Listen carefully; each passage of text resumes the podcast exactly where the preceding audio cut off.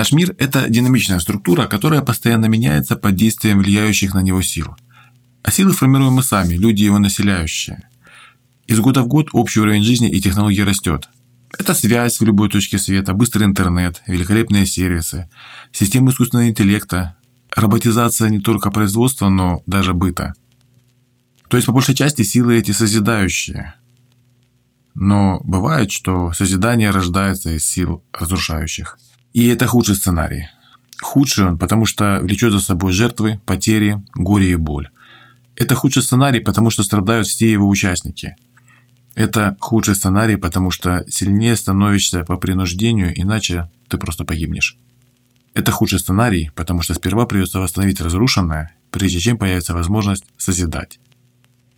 К сожалению, сейчас реализуется именно такой сценарий, по итогу которого мир в очередной раз изменится. Но всегда есть выбор созидать без разрушения.